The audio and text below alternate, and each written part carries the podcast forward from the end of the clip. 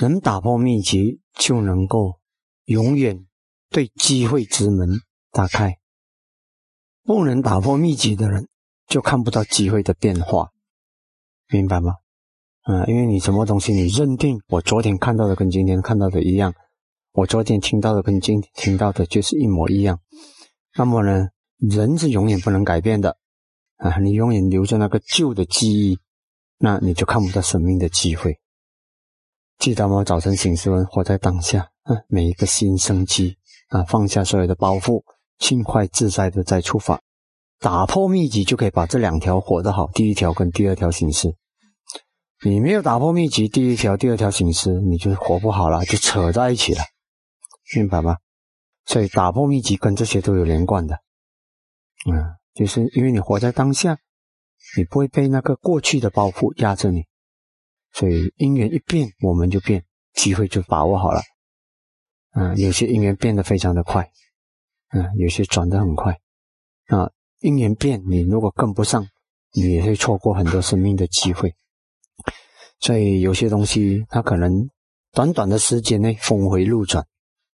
嗯，所以我们很难说生命的变化、因缘的成熟和演变，不是我们人可以嗯预想啊，就是这样，就是那样。明白吧？嗯，所以像这个是有感而发，嗯嗯，因为我们在做这一个项目，嗯，然后后来因缘一变化，我们就变；因缘不对，我们就退；因缘对，我们前进，嗯，所以有些因缘它变得太快，所以我也不敢说，嗯，对，有些东西没有到最后阶段，谁也不敢定说它就是这样或者就是那样，但是我们的心永远打开，带着一个开明的心。一个开阔的心，然后一个正念的心，清明的心，啊，任何时刻现象因缘一变化，我就觉察到了，我就针对那个变化起反应。那我们有些时候可能就带着生命的机会啊。如果我们有常见，嗯，我们认为我今天看到的，嗯，昨天看到的就是不一个改变，可能今天已经变化了，你就看不到了。所以养成一个习惯，保持一个年轻的心、清明的心，要。每一个时时刻刻都保持一个新的认识和理解，啊，那就很好了，明白吧？好，这是第二个课题了。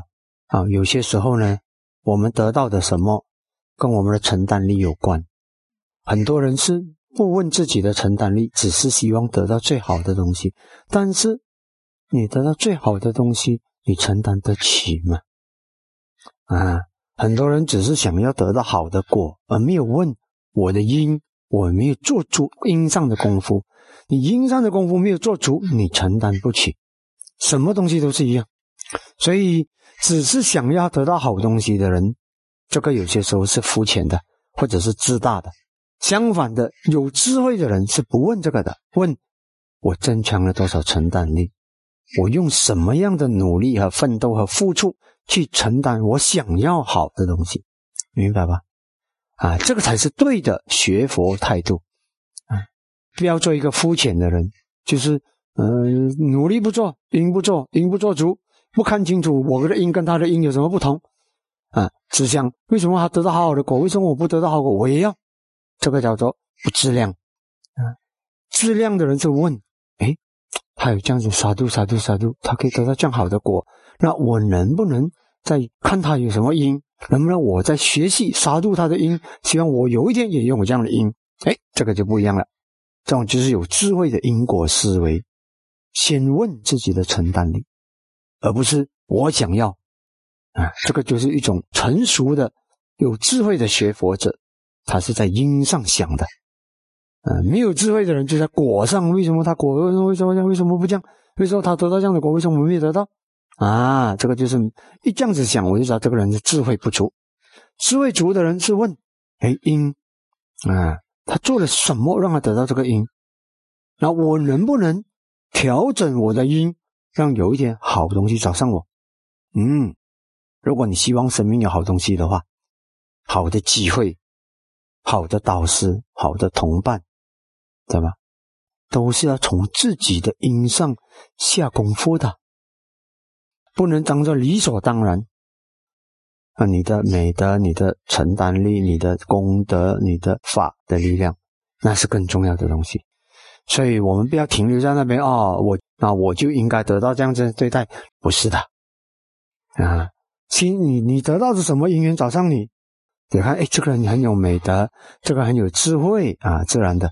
所以人与人之间，你如果只是比年岁，那你只是肤浅的看过承担力，就是我我年龄比较大啊，我就应该理所当然啊，这个是肤浅的认识。